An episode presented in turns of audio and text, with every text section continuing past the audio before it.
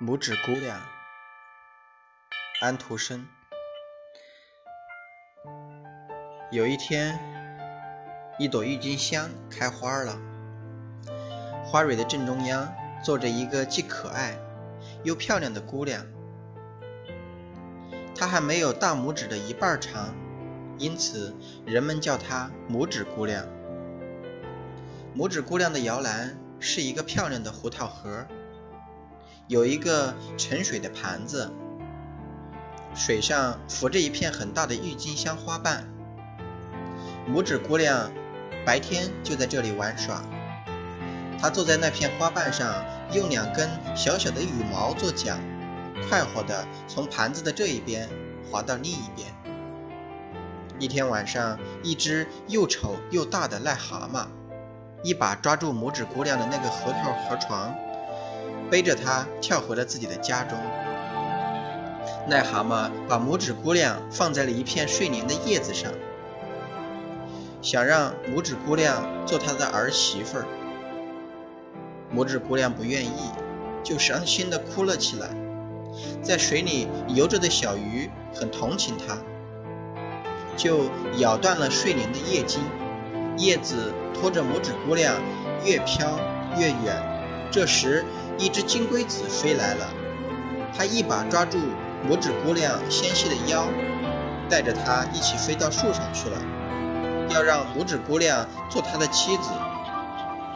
可是其他的金龟子都说她很难看，所以劫持她的那只金龟子最后也不愿意要她了。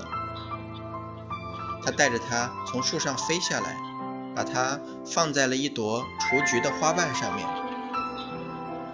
有一天，拇指姑娘来到了一只田鼠的门口，请求老田鼠施舍一颗大麦粒儿给她。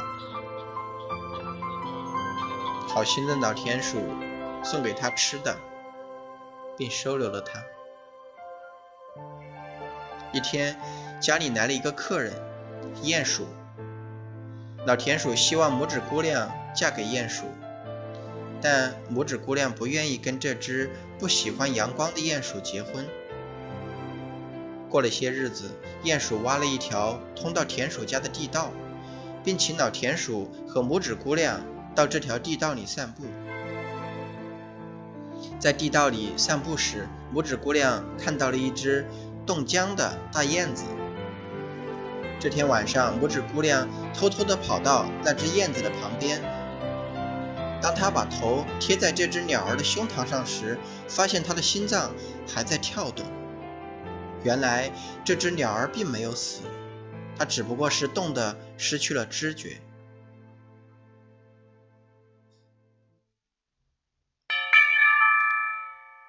拇指姑娘赶紧找了一些棉花，紧紧地裹在这只鸟儿身上。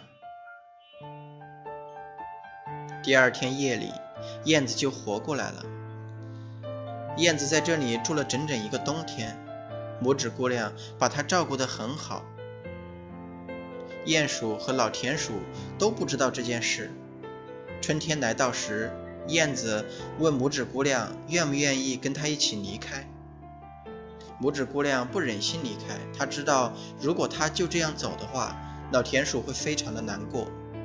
于是，燕子独自飞走了。看着燕子越飞越远，拇指姑娘感到非常难过。但更让她难过的是，那只讨厌的鼹鼠已经向她求婚了。到了秋天，拇指姑娘的全部嫁衣都准备好了。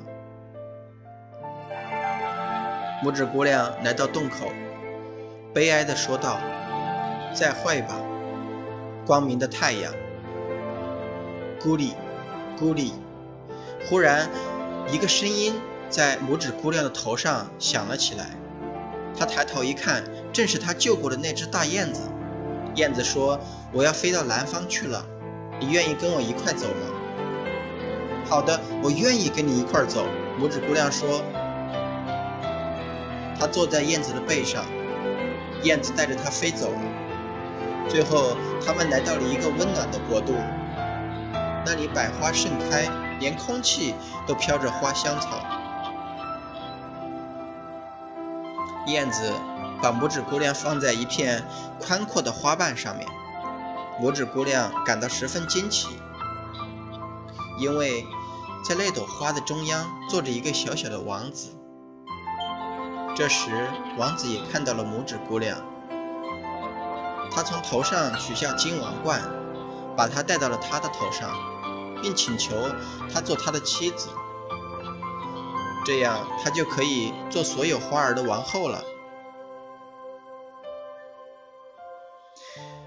这位王子才真正配她的做她的丈夫。因此，拇指姑娘就对这位王子说：“我愿意。”从此，拇指姑娘过上了幸福的生活。